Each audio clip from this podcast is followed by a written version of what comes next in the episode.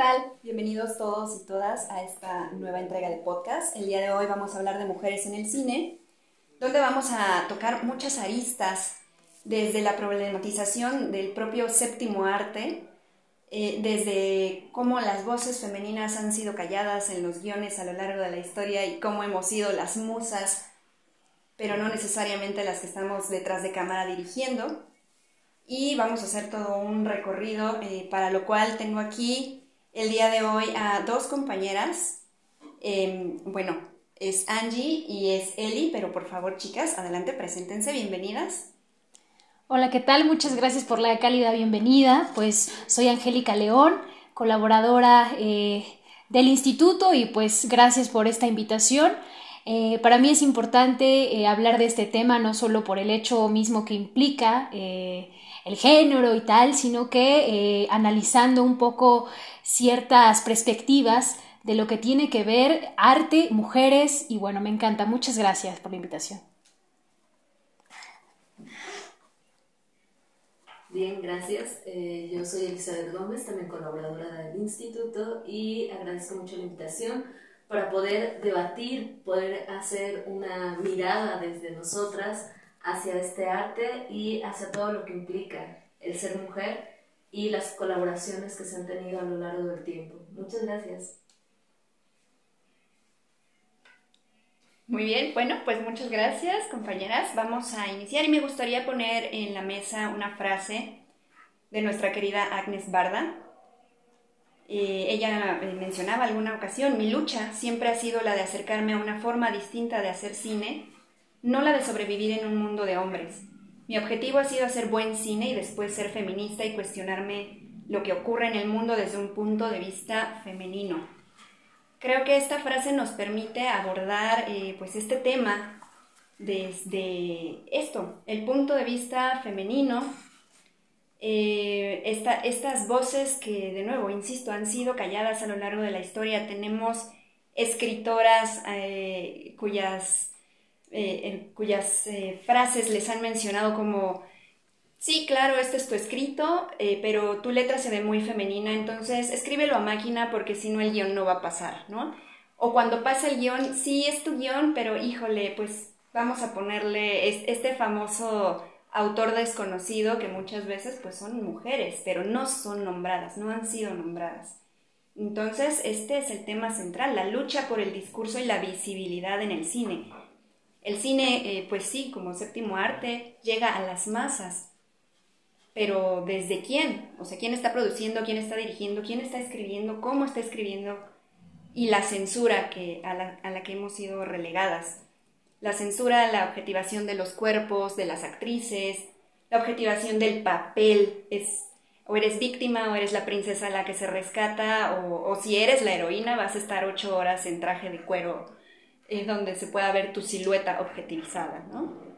Sí, así es, particularmente en esta frase que acabas de abrir, con la que acabas de abrir, habla acerca de algo, un punto importante que a mí me hace eco al respecto de eh, sobrevivir en un mundo de hombres. Sobrevivir en sí mismo implica ya un esfuerzo y en esta cuestión, en esta cosmovisión de que los hombres han sido los que han trazado, han hablado, han incluso inventado la historia y que parece que las mujeres han sido eh, puestas con un velo, al no hablarse eh, particularmente de sus invenciones en el arte, en las letras, eh, en los cuadros de pintura, pareciera que Nunca ha existido esa presencia femenina, pero ya incluso en esta frase me parece que, que sí, la mujer ha sobrevivido y se ha hecho revivir a través eh, incluso de una forma más importante en el arte, ya que el arte en sí mismo pareciera un femenino, pareciera un poco más sensible, pareciera hablar de realidades y no es por el arte que vivimos, pues realmente eh, pareciera que estamos como sujetos un tanto a ser zombies eh, por el capitalismo por un lado, pero por el otro el arte que se ha capitalizado y que en, este, en ese punto la mujer ha estado relegada, incluso lo que tú comentas acerca de que este cuerpo que ha sido erotizado, sobre erotizado, que ha sido eh, visto a través de pantallas grandes, que ha sido silenciado con esos guiones, que ha sido un poco relegado por no poder tener una apuesta distinta eh, del modo de vivir en la mujer en, este, en esta gran industria que es el cine. Y por, por otro lado, este término que se acuñó ya desde hace muchos años, eh, Femme Guys, que es la mujer, la mujer, la mirada femenina en sí, y que ahora con el cambio de paradigma eh, hacia eh, el feminismo, hacia las corrientes del feminismo, ha tenido mayor relevancia e importancia. Y sí, estoy muy de acuerdo en que parte de ese discurso que se habla acerca de qué es la mujer, quién es, Incluso hace un rato hablábamos acerca de que eh, la mujer en sí es un término que implica muchas, muchas aperturas. Las mujeres eh, es un plural que ya incluso deja de denotar esa particularidad en cada una. Y bueno, pues evidentemente hay muchas corrientes eh, del cine, incluso hablar sobre la historia del cine es otro, es otro tema aparte, pero particularmente las mujeres han sido filmadas desde una eh, perspectiva mujer, mujer casada, mujer madre, mujer amante, pero pocas veces se ha visto eh, en el cine, incluso en pantallas chicas, en la música, que la mujer se problematiza en sí misma por ser mujer. Eh, y bueno, pues es un, es un tema que, que, por supuesto implica muchas miradas, incluso de nosotras, desde cómo, cómo percibimos este tema. Compañeras, todo lo que acaban de mencionar me, me deja muchísimas aristas que comentar. Eh, quisiera hablar un poco eh, de lo que estaba diciendo Angie respecto a problematizar a la mujer en sí misma parecería que de repente no habían existido mujeres a lo largo de la historia, o sea, parece que somos como nuevas eh, eh, en el arte o somos nuevas existiendo, pero tenemos la misma existencia que los hombres.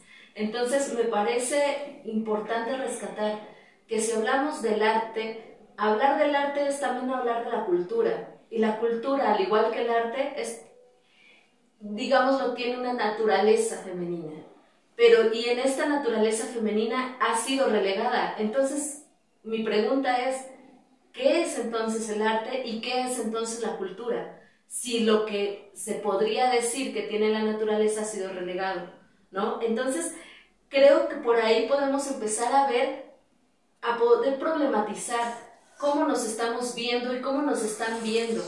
Eh, una cosa que es súper interesante, Tali, ¿no?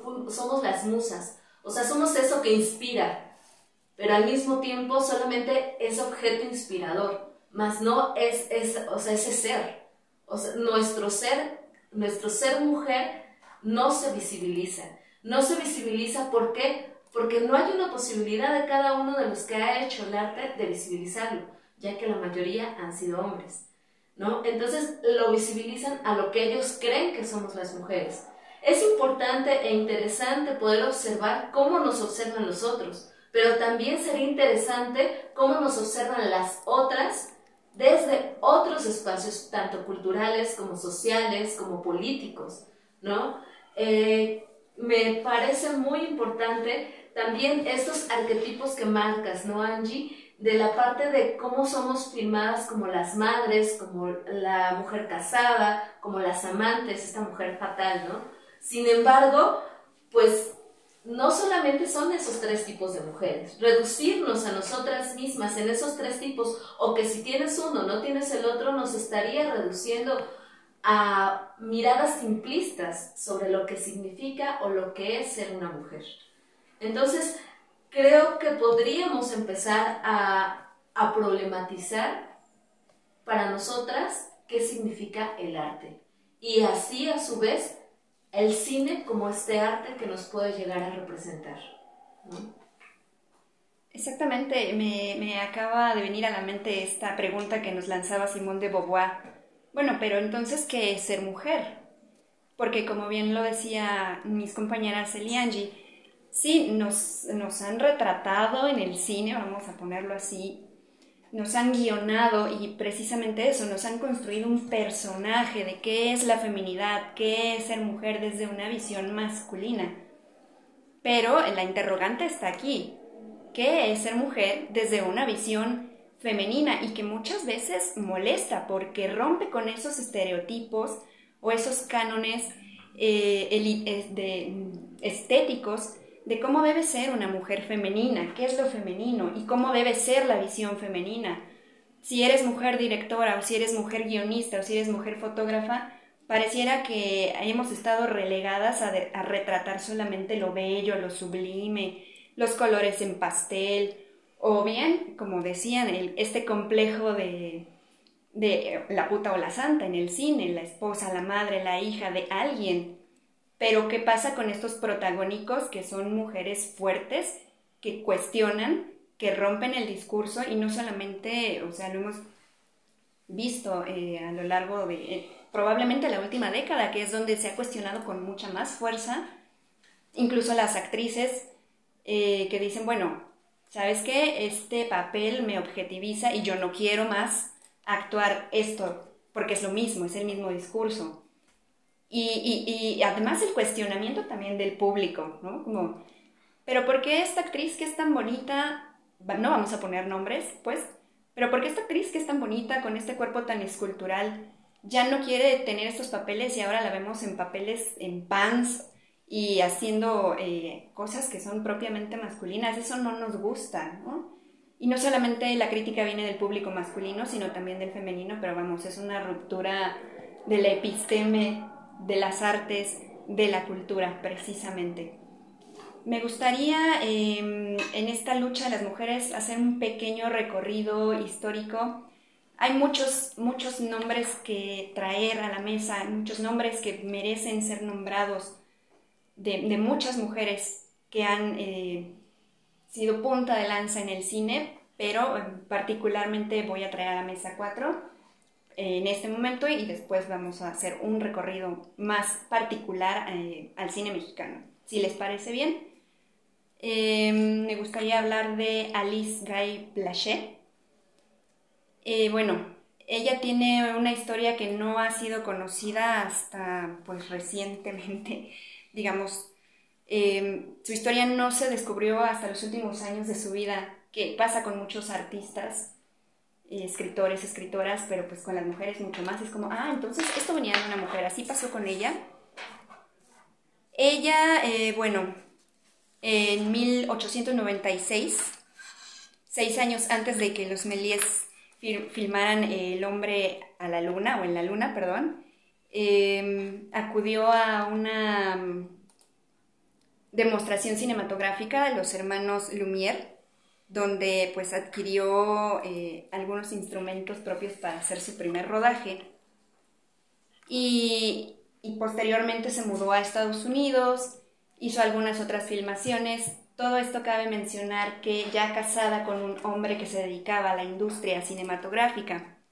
Sin embargo, eh, bueno, eh, cuando regresó a Francia todas sus, todas sus producciones se perdieron y nadie sabía que esas producciones eran de ella, es decir, eso pasó al olvido inmediatamente y rescatarlas, eh, bueno, fue toda una, una, tarea que hicieron pues ya en Europa, otra vez en Francia. Y bueno, esto eh, por parte de Alice. Em, ¿Teníamos algunas aportaciones?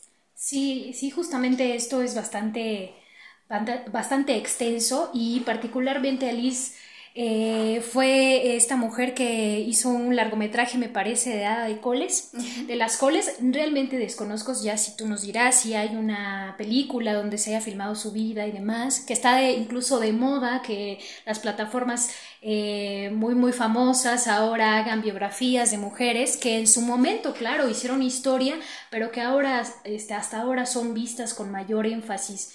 Yo tengo una aportación que hacer respecto a Mary Shelley una escritora eh, muy eh, prolífera que escribió Frankenstein y un tanto su vida fue trazada hacia eso, hacia el, amor visto desde una arista de una mujer, pero no eh, victimizada, no romantizando el amor, no un poco siendo alusión a que la mujer ha sido sacrificada, sino que incluso ella ha sido la que ha llevado a la historia grandes aportaciones.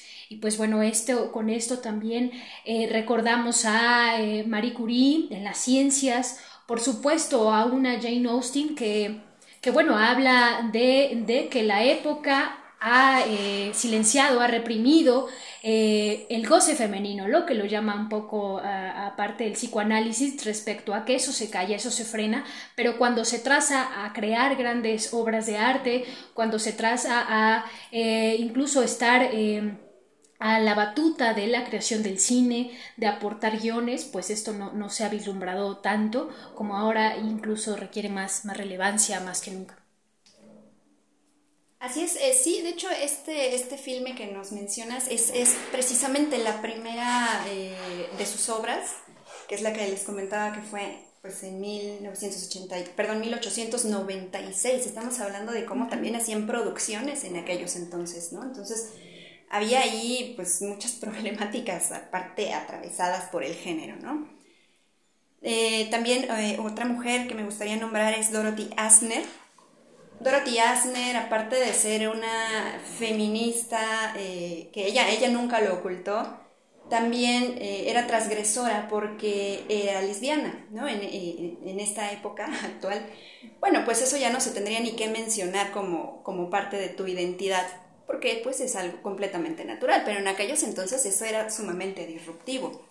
Claro, que, que ahí incluso eh, juega un poco también la historia este, respecto a las preferencias sexuales en, en, épocas de los griegos, por ejemplo, ellos tenían incluso este, parejas que eran del mismo sexo, pero bueno, eh, eh, distinta a las mujeres que era ha sido más juzgada, incluso hoy en día sigue siendo un poco por el cine, hablando más adelante de aquellas largometrajes que que retratan el amor entre mujeres, el amor entre hombres, incluso es contado este, bajo la perspectiva masculina, sí. Exactamente. Y bueno, una de las aportaciones fundamentales en temas de equipo de producción, precisamente Asner eh, fue pionera porque ella veía las dificultades que tenían las actrices y los actores para grabar y, que el sonido saliera bien. Entonces, tal cual fue eh, pues ingenio, y creo que las mujeres eh, hemos sido muy ingeniosos a lo largo de la vida con diferentes herramientas para, para, sí, no tenemos tal vez la misma fuerza física, pero ¿qué crees? Tengo una herramienta para hacer el mismo trabajo. Entonces, eh, de aquí salió el micrófono de boom y desde entonces el micrófono de boom es fundamental para las producciones. Eh, otra, otra mujer importante también es Maya Deren. Nos vamos a ir un poquito a otras partes del mundo. Deren, eh, pues fue bailarina, fue coreógrafa, poeta, fotógrafa y cineasta.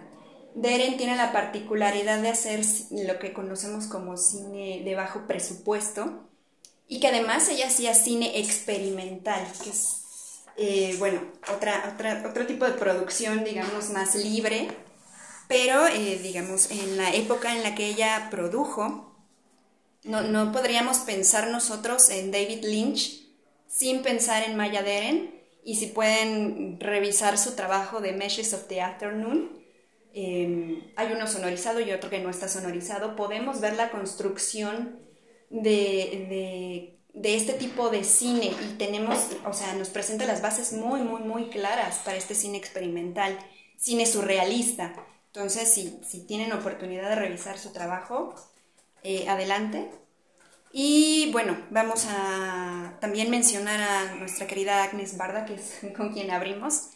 El día de hoy, bueno, Agnes tiene, bueno, a lo largo de su vida hizo un montón de trabajo en el cine. No podríamos tampoco pensar en el cine eh, sin ella. Ella fue pionera para el Nouvelle Vague, el cine pues que surge como un movimiento de reacción contra las convenciones y estructuras presentes en aquel entonces del cine de masas, eh, cuyos realizadores, que fueron varios, eh, pues postularon como una máxima aspiración la libertad de expresión y la libertad técnica en la producción fílmica.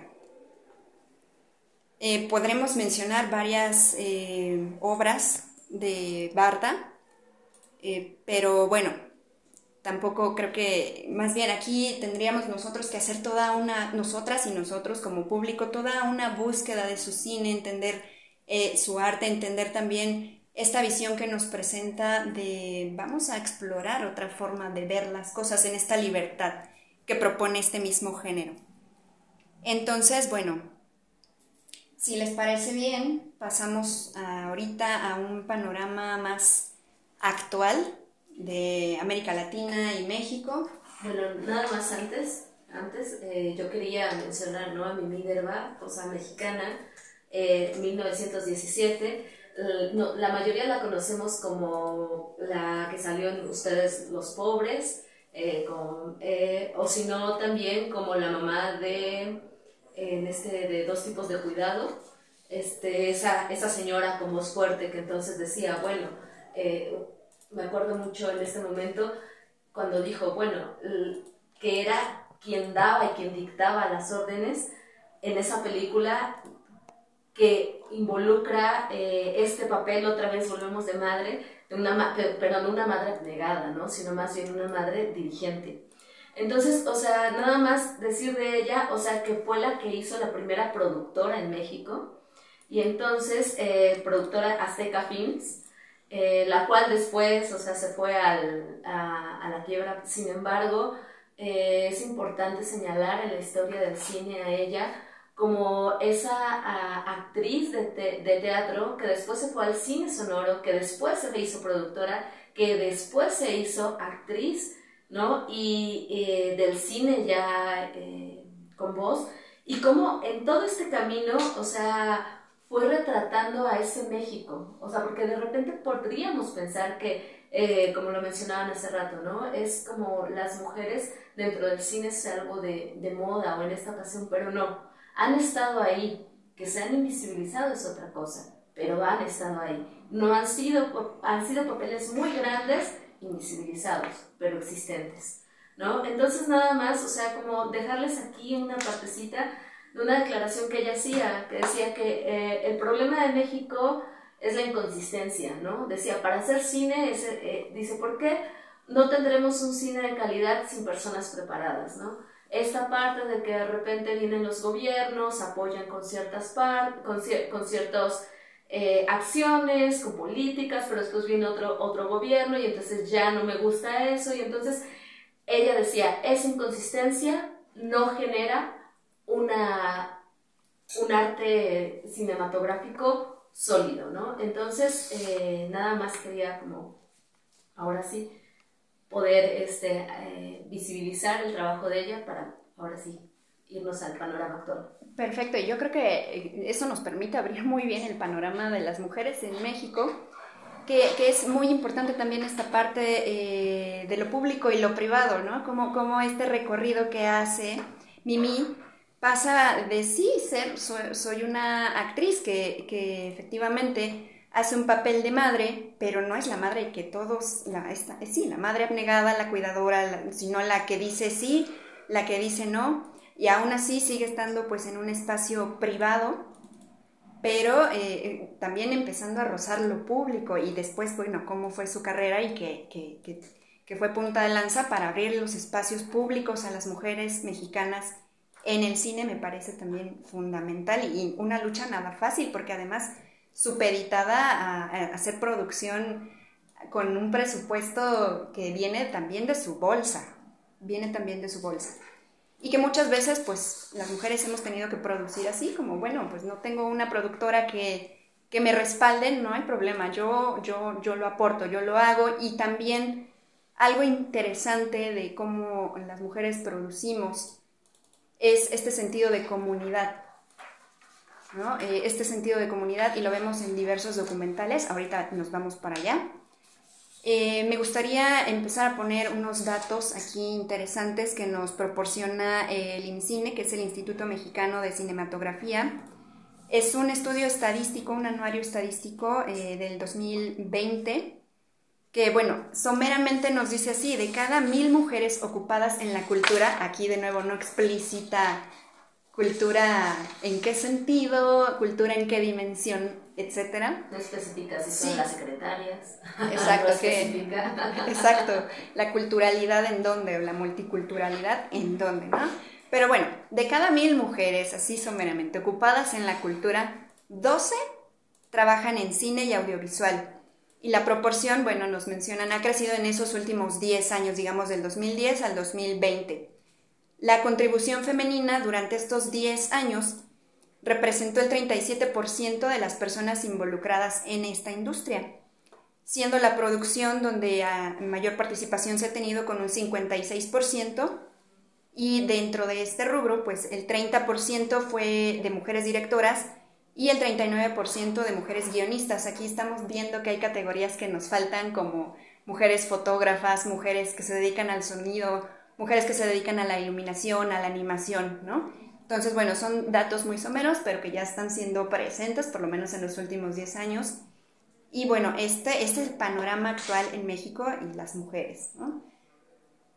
Sí, en el tenor y el marco que mencionaba eh, un tanto eh, las aportaciones de, mis compañeras es acerca de eh, que esto, de este tema no ha sido nada nuevo, ahora es más sensible, somos más sensibles a ello. Recuerdo varias entrevistas en donde eh, las mujeres han representado papeles sumamente importantes. Recuerdo uno de ellos que fue la, lo que es La Vida Negra, por una actriz bastante famosa. Y bueno, en las entrevistas, en la conferencia de prensa que, que dan para promocionar pues, sus personajes, la película, evidentemente hacer eh, más atractivo al público y cercano a estas películas eh, de fantasía, de, pensamiento mágico y tal, eh, a ella le preguntaban simplemente qué comió para hacer para estar en forma con su personaje, si utilizó algún tipo de ropa pues digamos, cómoda para su cuerpo, es decir, otro tipo de preguntas que nada tienen que ver con la inteligencia, lo que implica construir un personaje verdaderamente a través del cine. Y bueno, estos temas, estos temas que ahora son más, eh, más escuchados en el cine, también eh, eh, ahora como vislumbrar y hacer notar que reproducir los mismos patrones, reproducir el mismo speech, reproducir el mismo discurso implica que nos hemos trazado hacia una línea de que no será nombrada la mujer en muchos em, sectores, por ejemplo en la ciencia. Incluso dicen, hay una teoría eh, respecto a que la mujer de Einstein también tuvo que ver eh, con su obra, con lo que hizo, y no es un tanto notorio esto. Y no nada más en el cine, no nada más incluso en las letras, sino también a través de las ciencias, que, que es una parte importante. Pero bueno, eh, esto que, que nos dice Tali es respecto también a que, por ejemplo, en el cine, el bajo presupuesto o incluso notar que hay cine donde sí se apoya con el presupuesto de, pues de un país, pero que en el cine, digamos, un tanto con bajo presupuesto, como lo llaman el cine de arte, que en sí ese término dicen que no existe, eh, ha sido poco notorio. Hay una, hay una película que estoy por ver y si les recomiendo, espero que, que la hayan visto o, que la vean, que se llama Leona, que ganó un festival muy importante y que tuvo un, un, poco presupuesto y, ese cine debe de ser, de ser apoyado más que el cine un tanto que reproduce estos patrones de sexismo, de pobreza, de clasismo, de discriminación y de vulnerabilizar incluso a la mujer mexicana, que ahora está muy occidentado el tipo de mujer que somos, pero incluso eh, con esto de cambio de estereotipos y romper un poco los paradigmas, incluso ya estaba, se puso de moda en la vestimenta mexicana. No sé si lo han este, notado un poco, se puso de moda Frida Kahlo, pero, pero es reproducir estos patrones en pos de hacer un marketing, de hacer un poco capitalismo y dinero, pero más allá, como dicen ustedes, desde qué foco cultural estamos viviendo, pues ahora nos toca un tanto más hablar de, ello con, con, esta resonancia. Sí, claro, Angie, y nada más como para completar como la anécdota, ¿no? Que decías eh, que, bueno, se, se, leía, ¿no? Que la actriz dijo, bueno, ¿por qué a mí me estás preguntando sobre mi cuerpo, sobre mi dieta, y no veo que al, protagonista, al coprotagonista le estés preguntando eso? ¿Por qué les haces preguntas inteligentes a él y a mí solamente me preguntas por qué estoy comiendo? ¿no? Entonces, o sea, también alzar la voz en ese sentido de no solamente soy una actriz que me transformo en fea, como fue o sea, el caso de muchas, así de mira qué guapa eres y luego qué fea se hace. O sea, no soy, solo, o sea, no soy solamente, eh, eh, eh, no me cosifiques, sino también hay una construcción, una preparación hacia mi persona, hacia todo el talento que tengo. No reduzcas mi talento a mi cuerpo, ¿no? Porque entonces, o sea, es interesante ver cómo también se va alzando como esta voz a, cambiar estos estereotipos y también que nos pone en la mira a, a nosotras observar eh, estos papeles de, de, las, de las actrices y también de repente como esa eso nos hace resonancia, decir, a ver, o sea, ¿qué, tanto, qué, qué tipo de trabajos, preguntas o haceres estoy teniendo yo, ¿no? Que creo que eso es lo importante e interesante cuando oyes el discurso de la otra que resuena contigo. Por supuesto, y también, digo, no, no podríamos dejar de mencionar el, el, famoso ya movimiento Me Too en 2017, que sí son voces de actrices que dijeron, oye, esta situación está pasando y ha pasado a lo largo de la vida. Y otra dijo, pues, ¿qué crees que a mí también? Oye, ¿qué crees que a mí también? Oye, ¿qué crees que a mí también? ¿No? De ahí el Me Too. Y que además este movimiento, más allá de, em, sí, denunciar estas cuestiones de violencia sexual hacia las actrices, hacia las guionistas, hacia las, hacia las mujeres que hacen vestuario, escenografía, etcétera, a las mujeres que están pues en cualquier parte de la producción, nos, nos, nos permite eh, sí, eh, empezar a cuestionar pues otras cosas, ¿no? Y permite además empezar a crear eh, esta, este tejido de nuevo de comunidad femenina y permite crear organizaciones en México y en América Latina tenemos la de Ya es hora, pero también hay otras como Girls at Films, etcétera, etcétera, que cuestionan también la participación de las mujeres, pero ok, sí, nos vas a dar entrada, nos vas a dar, nos vas a dar entendiendo como la industria del cine que sí ha sido patriarcal y que está supeditada a cuestiones políticas y económicas. Nos vamos a tener entrada aquí como una manera orgánica porque existimos en este mundo también, o es una cuota política. ¿No? O es una cuota política, por ejemplo, hay fomentos hacia el cine que te dicen, bueno, si tú eres mujer, productora, no coproductora, productora, el apoyo, o sea, es más fácil que te lo demos. Pero ¿a qué responde? A de verdad querer tener un empuje de vamos a visibilizar a nuestras mujeres o responde a es una cuota política para que nadie nos cuestione nada y aquí este, vamos a un poquito por debajo del agua a, volarnos impuestos así, que lo mismo ocurre también, dicho sea de paso, en eh, apoyos que se dan a comunidades indígenas, que se dan a comunidades, eh, por ejemplo, la comunidad sorda, que si traes los subtítulos y tocas un tema de, eh, de personas con alguna discapacidad, tienes como más posibilidades de que te demos el apoyo. Pero sí, o sea, de fondo yo sí cuestiono ¿A qué responde? ¿Es una cuota política? ¿Es porque el movimiento ya está y no lo podemos callar, lo cual es, tiene su ventaja, por supuesto? O, y, cuáles son estos nuevos espacios de los que nos estamos apropiando? Eh, mencionaba hace ratito también esto del documental como sentido comunitario que dan las mujeres, pero también las mujeres en la ficción. Entonces, bueno, hay, hay narrativas estéticas que estamos, estamos pues no solamente visibilizando, sino también viendo como esto sí se puede hacer por acá, esto también se puede hacer por acá. Entonces, eh, bueno, también los festivales tienen estas catapultas de, mm, premiar al mejor guion escrito por mujer o mejor directora o mejor fotógrafa mujer. Entonces, bueno, ahí es, es controversial, a mí se me hace controversial, no sé ustedes qué opinan.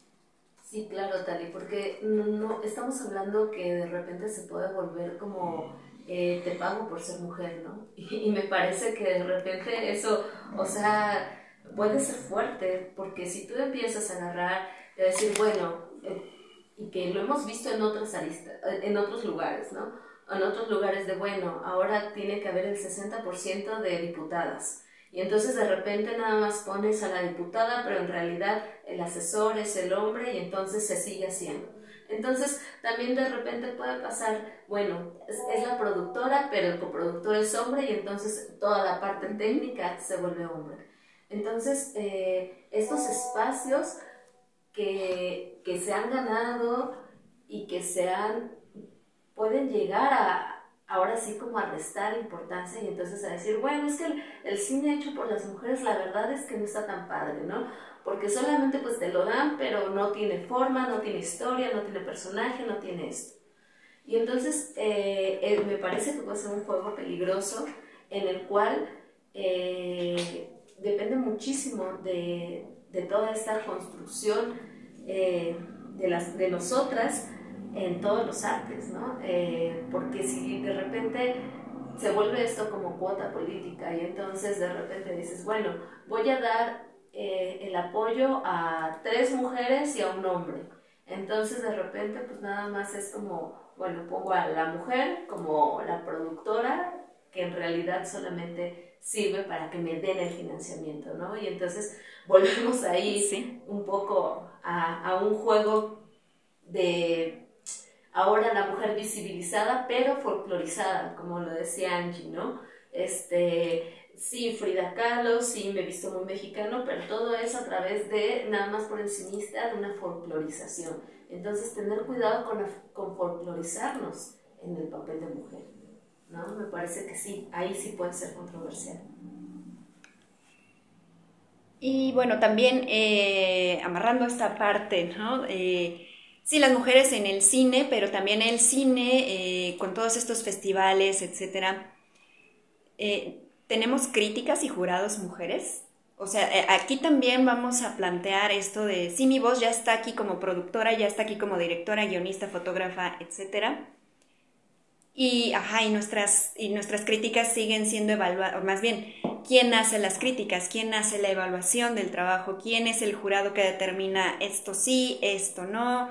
Más allá de la audiencia y del público que por supuesto tienen su propia opinión, eh, que sigue siendo pues sí, controversial y está en, está en pugna, ¿no? Eh, entonces a mí me parece que sí, muy probablemente en estos últimos 10 años ha habido más mujeres críticas, ha habido más mujeres jurados, ha habido más mujeres que también entran a esta parte de, ¿sabes qué? A mí me gusta el cine y yo quiero hacer, no sé, vamos a decir, un, canal en YouTube o quiero hacer un podcast donde yo hable y dé mi crítica cinematográfica con una visión distinta. A ver, vamos aquí a ver quién está haciendo qué, esto sí me gustó, esto no me gustó, y esas voces también merecen y tienen que ser escuchadas.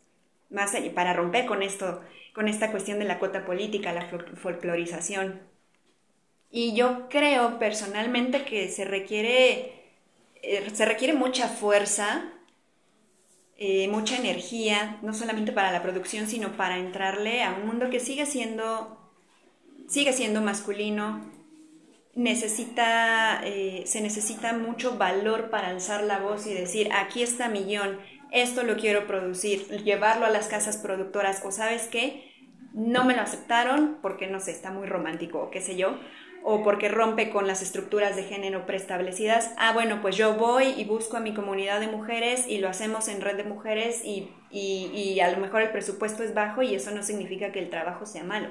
Al contrario, sí se sigue requiriendo bastante de poner en acción, el poner en acción esto, esta, estas actividades, esta profesionalización, este, esta forma de ver el mundo a través del arte, del séptimo arte, y proponer una mirada femenina o que, o que rompa con los estándares de género, pues sigue requiriendo mucho valor y pues la invitación es a, todas las mujeres que nos escuchan, que estén estudiando cine o que no, o que, o que quieran escribir o que quieran hacer alguna producción, a que la hagan. Siempre, siempre les van a decir que no. O sea, de entrada les van a decir que no y que eso no las detenga.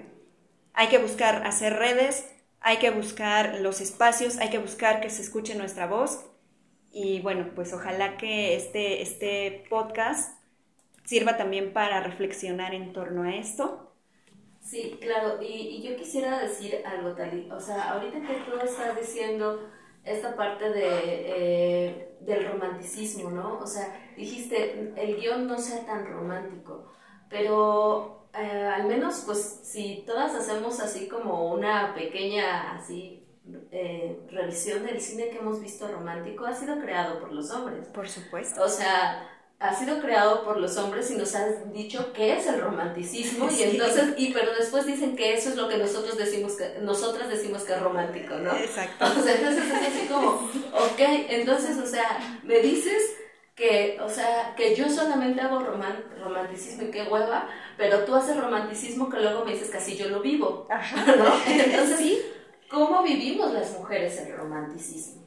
O sea, ¿qué es para nosotras el romanticismo que nos han dicho que es nuestro? Pues creo que entonces hay que apropiarnos de veras y decir, para mí este es el romanticismo, ¿no? Por supuesto. Este, es, es en ese sentido que, fíjense, hay una, una, comentar muy rápido, si pueden verla, es una película que se llama Caramel, eh, es este, de, una, de una directora eh, libanesa, eh, y entonces ella hace el drama, es, es un drama romántico, pero lo más importante es poder identificarte cómo ella vive ese romanticismo y cómo lo transmiten las actrices. Y entonces tú como mujer cuando lo ves es, bueno, ¿con qué? O sea, si es real, no es real, ¿cómo lo vivo?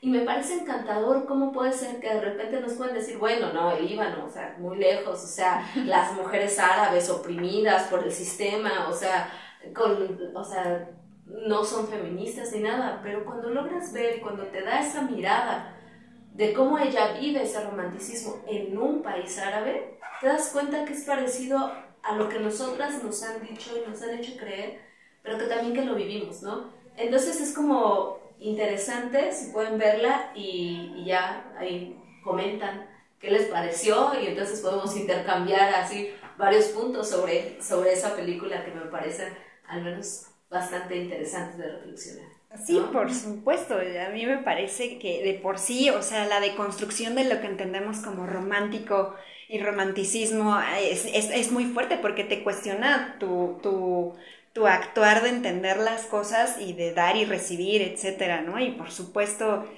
eh, también hay que preguntarse, bueno, a ver, sí, hablamos, por ejemplo, del romance y vamos a deconstruirlo, pero también vamos a entrarle a otras cosas, por ejemplo, como la guerra, por ejemplo, eh, sí, también el amor que va de la mano con el romanticismo, pero la guerra, el amor, la política, la, eh, bueno, sí, la maternidad, por ejemplo, ¿no? Eh, que sí, es como, ahorita que lo decía Eli, como, y yo cuando dije que eso era romanticismo, y cuando las mujeres dijimos que esto era, o sea, también a nosotras nos lo han instaurado, y, y regreso a esta frase de Simón de Beauvoir, bueno, entonces, ¿qué es ser mujer? Te vas construyendo a lo largo de y tu visión de las cosas también se va construyendo y deconstruyendo por el propio contexto y por la propia, eh, el propio ritmo de vida que tenemos en la actualidad que nos lleva a cuestionarnos. Entonces sí, exacto. E, es disruptivo y a lo mejor es hasta molesto de ver como, ¿por qué esa directora está o esta actriz? ¿Eso es romance? ¿Eso es romántico? ¿Es en serio? O sea, es, es. Y también esta reflexión que queda de cuestionar las cosas de, ok, me está ofreciendo una mirada que a lo mejor yo no había explorado, pero no decir como, no, está bien chafa, no, está bien feo, eso no es, sino más bien la reflexión es como, oye, no me lo había preguntado.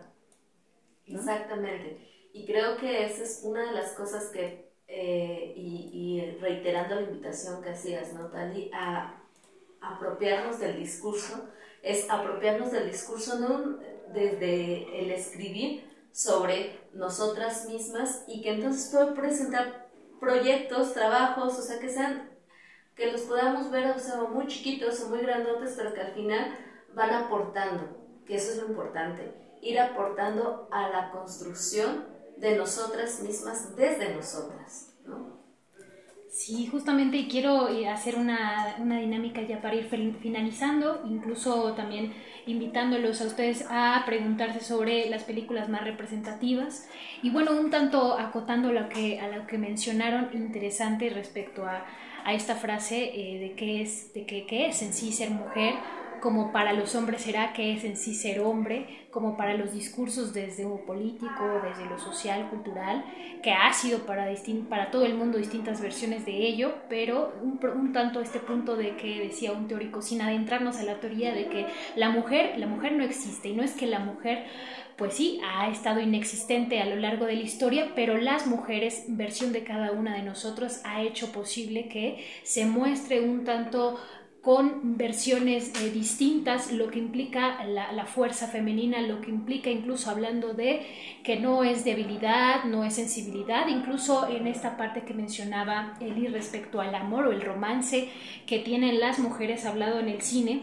Por ejemplo, me resalta esta película en contraste con otra que se llama eh, la, vida de Adele, que es prácticamente el amor entre dos mujeres, pero contado desde un director, eh, bueno, desde un director como tal, un hombre y que esta película causó mucha controversia particularmente porque mostraba partes, cuerpos de las mujeres y poco se mostraba del, del romance que hubo ahí. Esta, esta película sin duda muy importante e interesante en, el, en, este, en espacios de inclusión y tal pero versión el, retrato de una mujer en llamas que ah, tiene poco que salió en cines está disponible me parece en plataformas independientes por una directora que se llamó Celine hablando acerca del amor entre mujeres pero no un erotizado no un sensible sino incluso más sutil. Entonces el contraste y las miradas eh, hablan por sí mismas y el cine la televisión las canciones hacen el retrato de una sociedad, hace el retrato de las situaciones políticas, de las condiciones sociales, económicas y aristas que tiene ello y pues bueno, es bastante importante eh, mencionar acá que bueno, para mí particularmente la película que, que eh, es representativa es, es sin duda, por ejemplo, El Profesional, ¿no? que habla de un tanto la mirada de un hombre, eh, cómo hace su vida, pero incluso la fuerza más arraigada que está en la fortaleza fortaleza que tiene en sí misma la mujer. Y bueno, ustedes qué tal. Sí, claro, ahorita que mencionas eh, profesional, eh, recuerdo mucho eh, una entrevista que le hacían, no creo que tenga más de dos años, a Natalie Portman, donde ella decía, yo no sabía qué tan sexualizada estaba en esa película. Y todo el mundo me hacía comentarios que yo en ese momento, cuando era chiquita, no entendía. Yo entendía como me estaban diciendo, ay, qué buena actriz eres, te ves muy bien. Pero en realidad el comentario era súper sexualizado, era cargado de sexualización y yo era una niña y cuando me di cuenta ya de, adulta que esto, esto, esto qué es, ¿no? ¿Por qué está pasando esto? Todo el mundo lo ve igual, todo el mundo lo ve normal, yo no lo vi. Y ahora que me doy cuenta, y en Natalie Portman es una de las actrices que ha dicho, ¿saben qué? Si para mí un papel, un guion que me van a dar, aparte de que voy a ser la protagonista y me van a pagar menos que el protagonista masculino, voy a estar sumamente sexualizada o hipersexualizada otra vez, no lo quiero y a eso se han sumado muchas actrices que dicen no, no y no porque no, o sea, no porque no sea intrínseco buscar la sexualidad en el otro, sino porque esto está sacado ya de contexto, esto ya no tiene por qué ser así, las mujeres somos más que cuerpos, somos más que una cara bonita, tenemos muchas más profundidades que, evaluar. Y, me lleva también esto eh, a pensar también en el arquetipo de construcción más de la masculinidad a través del cine, que, se refleja también en, en los hombres, ¿no? Entonces, también habría que hacer una reflexión profunda y estaría bueno que los compañeros entraran aquí al decir, sí, pues yo crecí, no sé, con, eh, con Tom Cruise como mi arquetipo de masculinidad, ¿no? Por decir algo, por decir algo. Pero sería sumamente interesante también llevar estas reflexiones pues hacia, hacia, hacia el otro, hacia el otro masculino, ¿no? El cine también, o sea, el cine representa. Y pasa también, eh, o sea, ya voy a meter aquí una controversia, pero pasa también con estos personajes de Disney, que como la sirenita, ¿no? Es que, es que no es pelirroja y no es blanca, es ahora una sirenita de piel morada, o sea, pero es... ¿Y a quién representa? Y hay, hay personas que se van, hay infancias que se van a encontrar representadas y nombradas también ahí, pero hay toda una, aquí sí, hay toda una masa que se niega rotundamente a aceptar al otro, a visibilizar al otro, al que, no, eso no es, ¿no? Y es como, híjole. Claro, y aportando a, a, esto que dices de crear controversia, o sea, y que dices, el cine representa, sí, y nos representa a las mujeres como bonitas, como buenos cuerpos, como bonitas caras, pero ¿qué pasa con las otras mujeres? Con esa incomodidad estética que solamente las, las haces cuando está, pues, cuando está, o sea, nada más eh, para platicar sobre las personas gordas o como las personas, o sea, como si fueran cuerpos súper ajenos, como bien extraños, como eh, muy lejanos, o sea, y no, me parece que también ahí es entrarle a esa representatividad de que no todas son, no todas las mujeres somos esos cuerpos bonitos, esos cuerpos estéticos, atléticos, de todas las actrices que vemos, ¿no? En la incomodidad que, que causó en muchas personas el hecho de que aparezcan personas con otros cánones corporales fue fuerte, ¿no? Fue fuerte para muchos. Y entonces ahí voy eh, a otras directoras, ¿no? Que también, ¿qué pasa con toda esta diversidad cultural que tiene que ver con los cuerpos? O sea, esto es las personas morenas, no presentadas como las personas malas de la historia, sino más bien como las que viven el romanticismo, como las que viven la, la soledad, como las que viven la felicidad, como cualquier representación día a día y no solamente como una folclorización, volvemos otra vez, no como una folclorización de su cultura, como mira, mira los en documentales, ¿no? Ay, mira, o sea, qué, qué curiositos son, o ay, mira, tienen, órale, o sea, no me lo imaginaba así, no, sino más bien como la representatividad que somos y que son, ¿no? Porque en realidad eso es lo que, y, y aquí voy a hacer como un, una especie también, otra recomendación, eh, de una película que se llama Job, Soledad. Ella es una eh, directora, Yolanda Cruz, ella es una historia curiosa, eh, de, de, esas historias como que de meritocracia, podríamos decirlo de repente, pero no tan así. Ella es chatina de una comunidad indígena de San Juan que dije que de repente, ¿cómo es que yo llego a ser directora? Eso sería interesante. Sin embargo, ella es la directora.